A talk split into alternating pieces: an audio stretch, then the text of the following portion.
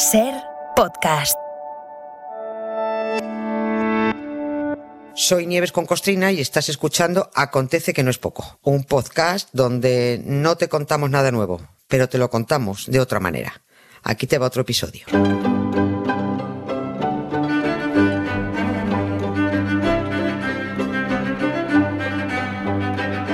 Hola Nieves, buenas tardes.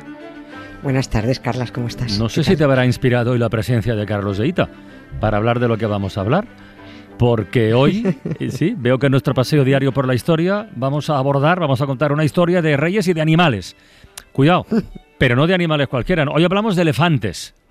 No de los que cazaba Juan Carlos de bueno, bueno, un poco también, así de pasada, sino de los elefantes que coleccionaban las dinastías reales europeas hace ya unos cuantos siglos. Que esto me suena. Te suena, ¿verdad? Sí. sí, Y eh, fíjate, sí, vamos a hablar. Bueno, a mí Carlos de Ita me inspira siempre. Y sus pajaricos también. sí, hablamos hoy de una, de una moda muy extravagante, vista desde ahora, que eran caprichitos de ricos con jardín. Y, los que tenían jardín eran, por tanto, reyes, príncipes, mm. infantes y toda esta fauna, aristocrática, fauna, sí, europea, que se instaló, esta moda digo que se instaló en el siglo XVI y que además no se les pasó hasta principios del XIX y que consistía en coleccionar animales exóticos. Pero la idea de hablar de esto me vino, y tengo que reconocerlo así, lo, lo confieso, como no voy a otros confesionarios, me lo confieso aquí, a raíz de un pensamiento muy malvado en los días previos a la coronación de Carlos III, el British, sí, sí, pero es un asunto que tiene que estar relacionado con nuestro Carlos III, el Spanish. Leyendo los preparativos de la ceremonia en Londres, o, las crónicas que hacían, pues leyendo todo aquello que a mí me fascina, no me gustan los reyes, pero me fascinan las monarquías, pues eh, repasando las crónicas que hacían un repaso al follón con Diana, con Camila y todo esto, me fijé en que había muchas informaciones de Carlos de Inglaterra relacionadas con elefantes. ¿Y eso? Muchas. Ah, mm, a veces lleva el pin de un elefante en la solapa, eh, se hace muchas fotos con elefantes, de verdad y de mentira, eh, mm, participa en asociaciones en defensa de de los elefantes, denuncia constantemente la caza de elefantes y es, es presidente de, del WWF, ese ah, Fondo Mundial para la Naturaleza en Reino Unido, que tiene un oso panda en, en su logo. Pero no un elefante. No, tiene un oso, un oso panda, pero él es presidente de, esta, de este organismo. Y es el mismo organismo que presidía Juan Carlos de Borbón en España y del que tuvieron que expulsarlo, es que estas cositas se olvidan. La WWF, el Fondo Mundial para la Naturaleza, tuvo que expulsar en 2012 a Juan Carlos de Borbón cuando se enteraron de que iba matando elefantes y demás fauna salvaje, que era una más del delincuente. O sea, un tío presidía una organización, un organismo que iba matando lo que defendía. La historia de hoy creo que es poco contradictorio, sí. Sí, sí, claro. Entonces, esta, la historia de hoy es, eh, me vino porque es lo eso que algunos llaman karma. Es decir, los Borbones no se reencarnan, afortunadamente, solo se reproducen, lamentablemente, pero podríamos decir que la ruina de reinado de Juan Carlos ha venido dada por los actos de sus antepasados. O dicho de otra manera, los elefantes se han tomado venganza con los Borbones, el karma.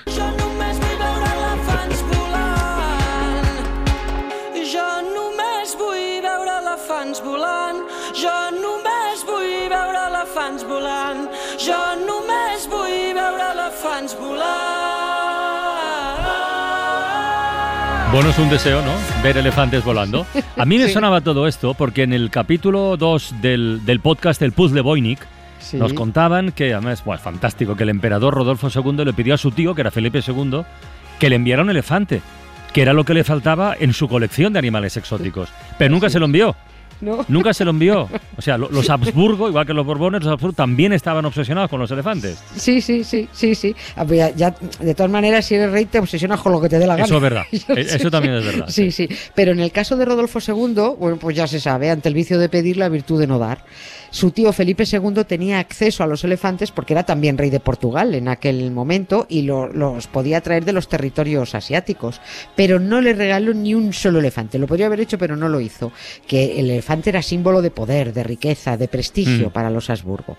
Ni siquiera le consiguió un rinoceronte, que eran más pequeños, pero resultaba un bicho muy atractivo. El primer rinoceronte que vio Europa bueno, desde los tiempos del Imperio Romano, porque los romanos sí tenían elefantes en el, Mm, en sí. el- en el Coliseo. Este, este rinoceronte, perdón, eh, rinoceronte, no elefantes, que también tenían, este rino llegó a Portugal en 1515 como regalo del sultán de Cambay, que era una zona de la Sí. costa de la India, eh, que se lo regaló al rey Manuel I de Portugal. La llegada del rinoceronte al puerto de Lisboa, bueno, aquello fue como si hubiera llegado Cristiano Ronaldo con la Copa del Mundial. O sea, fue una cosa absolutamente desproporcionada. Era un bicho de dos toneladas, que además los rinocerontes son muy raros, pues imagínate en el siglo XVI. Pues eh, eh, lo pusieron a vivir a, a- a este, a este rino en los jardines de palacio. Serían grandes los jardines. Sí, hombre, ¿No? pero rey, Porque, claro, era rey, pequeño ya, no era, no, no era un adosado, no, Era- eran grandes jardines. Pero el Rino estuvo en Portugal solo seis meses porque el rey era un pelota, quería llevarse bien con el Papa León X y le envió el Rino de regalo. Ay, por favor. Ya le, sí, ya le había regalado antes un elefante blanco asiático y que tenía al Papa más contento que todos sus novios, que el León decimos que tenía novios. Y, y bueno, el, el elefante este tiene su historia, se llamaba Jano, tiene hasta su propia entrada en Wikipedia del elefante del Papa. El rey de Portugal dijo, si con el elefante lo tengo encandilado, eh, con el rinoceronte lo tengo ganado del todo. Embarcó al Rino, camino de Roma, hizo parada en Marsella. El rey Francisco I de Francia se acercó a Marsella a ver al rinoceronte, zarpó de nuevo el barco camino de Roma, naufragó y a, la, y a la porra al rinoceronte Vaya. asiático, Ostras. ahogado en el Mediterráneo, el pobre, sí. Apareció varado en una playa, lo devolvieron a Lisboa, lo disecaron y se lo volvieron a enviar al Papa, pero bueno, el Papa no le hizo ya la misma gracia porque el bicho estaba muerto. Normal. No- Yo no enti- le- entiendo no- al Papa en este caso, lo entiendo también, perfectamente. también. O sea, entonces que el, el- el intercambio de animales exóticos era algo habitual entre monarcas por aquella Sí, época, ¿no? Era- Sí, eran regalos de pachás o sultanes a los reyes europeos que se flipaban con, con bichos que no habían visto nunca, o a veces los propios reyes se los compraban para tenerlos en el jardín del palacio. Ver, Así acabó una jirafa por París, una cebra en Boadilla del Monte, en, en Madrid, el rinoceronte mencionado, eh, elefantes varios por varios lugares que es a lo que vamos, al caprichito de nuestro Carlos III con los elefantes asiáticos. Ahora viene todo lo del karma. Que estaban, bueno, pues lo- los tenía correteando por los jardines del Real Sitio de San Ildefonso, en Segovia, con sus orejones ahí al viento. Carlos III tuvo cuatro elefantes. El primero se lo regalaron y los otros se los compró. Se dejó una pasta en elefantes y en bichos raros. También se trajo un oso hormiguero desde América que Mira. le duró, sí, Oye. le duró dos telediarios. Pues las hormigas de aquí no son tan proteínicas como las de allí. No sé, se, se le murió. A quien le interese este asunto de animales y reyes, esto de animales y reyes es un poco redundante, hay un libro del historiador Carlos Gómez Centurión titulado Alhajas para soberanos, los animales reales en el siglo XVIII, de las leoneras a las mascotas de cámara. Ahí está todo, es muy curioso, ahí to- toda esta costumbre que tenían. El primer elefante que tuvo Carlos III fue uno que le regaló el gobernador de Filipinas cuando las Filipinas eran españolas. Y dijo el gobernador, Simón de Anda, eh, ¿qué le regalo yo al rey para tenerlo contento y que digo yo que me mantenga en el cargo? Oh, pues un elefante. No. El, sí, el animal se dio una paliza de navegación, primero desde el sur de la India a Manila y luego de Manila a Cádiz. Al pobre elefante, que era más bien pequeñito, lo tuvieron de los nervios en el puerto de Manila, lanzando cañonazos para que el animal se acostumbrara al ruido, por si acababan usándolo en la guerra, para algo. Este gobernador de- debía haber leído, oído algo de que Aníbal cruzó los Alpes con elefantes en las guerras púnicas y dijo, mira, por si acaso los elefantes vuelven como arma de guerra, yo qué sé.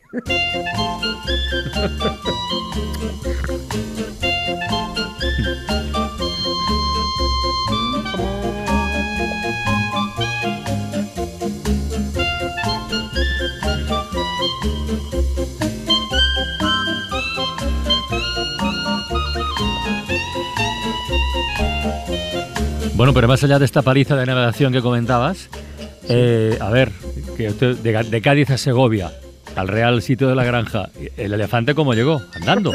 ¿Lo lleva- no, ¿lo llevaron andando? O, claro, en el tren de San Fernando, un ratito a pie y otro andando. Pues estaría un rato también. Madre mía.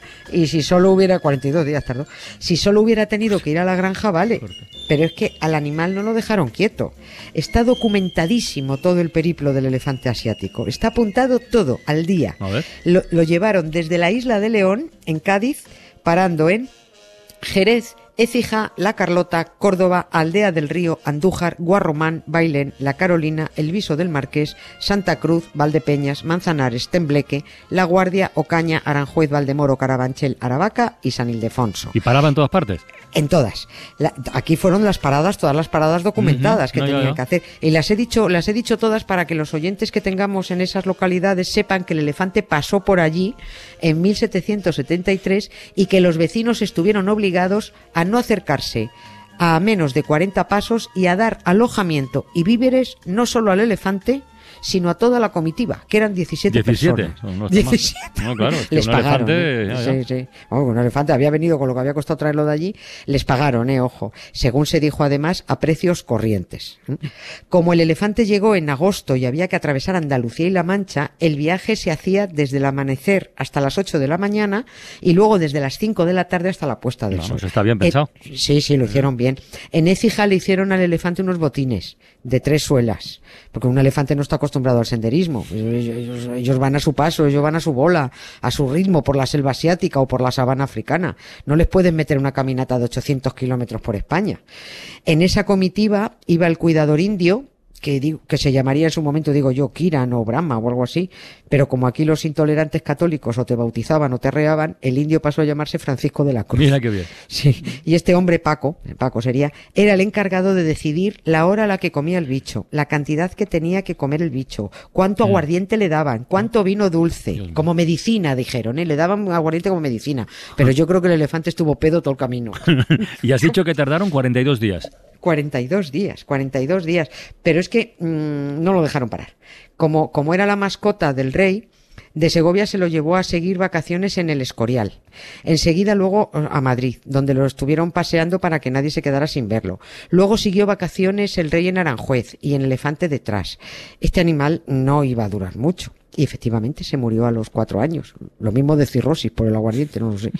Lo disecaron de inmediato por orden de Carlos eh, III y al elefante se le puede ver hoy en el Museo de Ciencias Naturales de Madrid. Es el segundo ele- ejemplar disecado más antiguo del mundo. Yo creo que ya lo he visto. Eh, eh, el chiquitín, Sí, el chiqui- yo, yo ojo creo que, ya lo he visto. Sí, sí, yo Sí. creo que lo he visto. Sí, sí. Sí, está la piel, eh, está la piel por, Por un lado, lado, sí. montada sobre un molde de madera Sí, exacto. y el esqueleto Por está por otro, sí. Pero Carlos III mm, ya se había enviciado con los elefantes y se compró otro. A este elefante, a este otro que se compró se le fue la pinza y tuvo varios ataques de ira, un poco lógico porque al, hombre iba a decir, no, al elefante lo habían sacado de su selva y destrozó parte de los jardines de la, de la granja, los machacó. Este también se murió, lo mismo en mitad de un cabreo, luego se compró otro, luego otro, total, medio millón de reales en elefantes.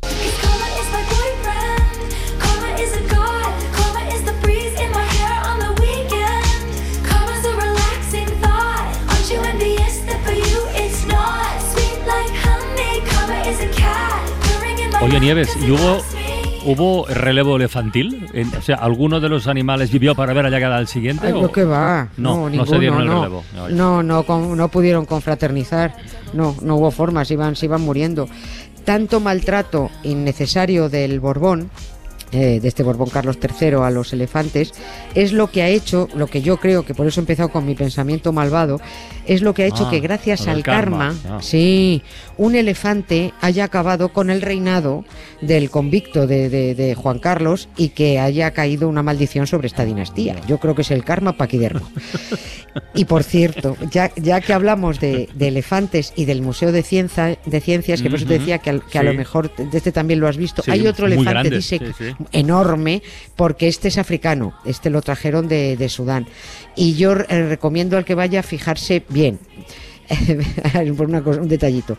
A este lo mató el duque de Alba en 1913, que era el papá de Cayetana, en la, Cayetana de Alba, la, la sevillana que hablaba así. Y era, este hombre era patrono del museo. Y que también era un depredador al, al nivel de los borbones con, con animales de los enormes. ¿no? Bueno, pues este tipo mató a un bellísimo ejemplar, se quedó con los colmillos y envió la piel al museo para que lo disecaran. Pero el taxidermista no había visto un elefante en su vida y supuso que ese bicho tan grande debía de tener un par de huevos muy grandes y se los puso, porque no sabía que los elefantes tienen los testículos internos, los tienen en el abdomen. Así que ahí está, es el único elefante del mundo con un par de cojones por fuera.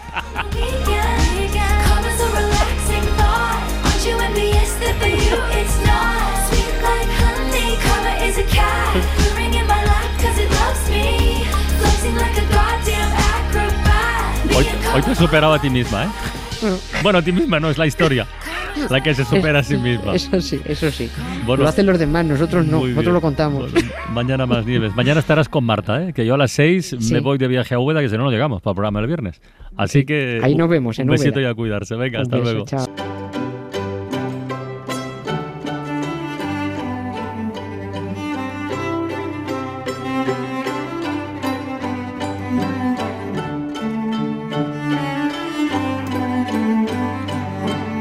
Para no perderte ningún episodio, síguenos en la aplicación o la web de la SER, Podium Podcast o tu plataforma de audio favorita.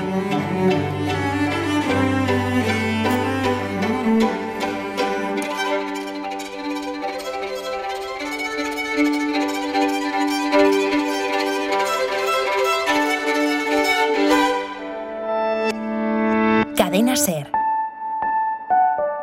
La radio.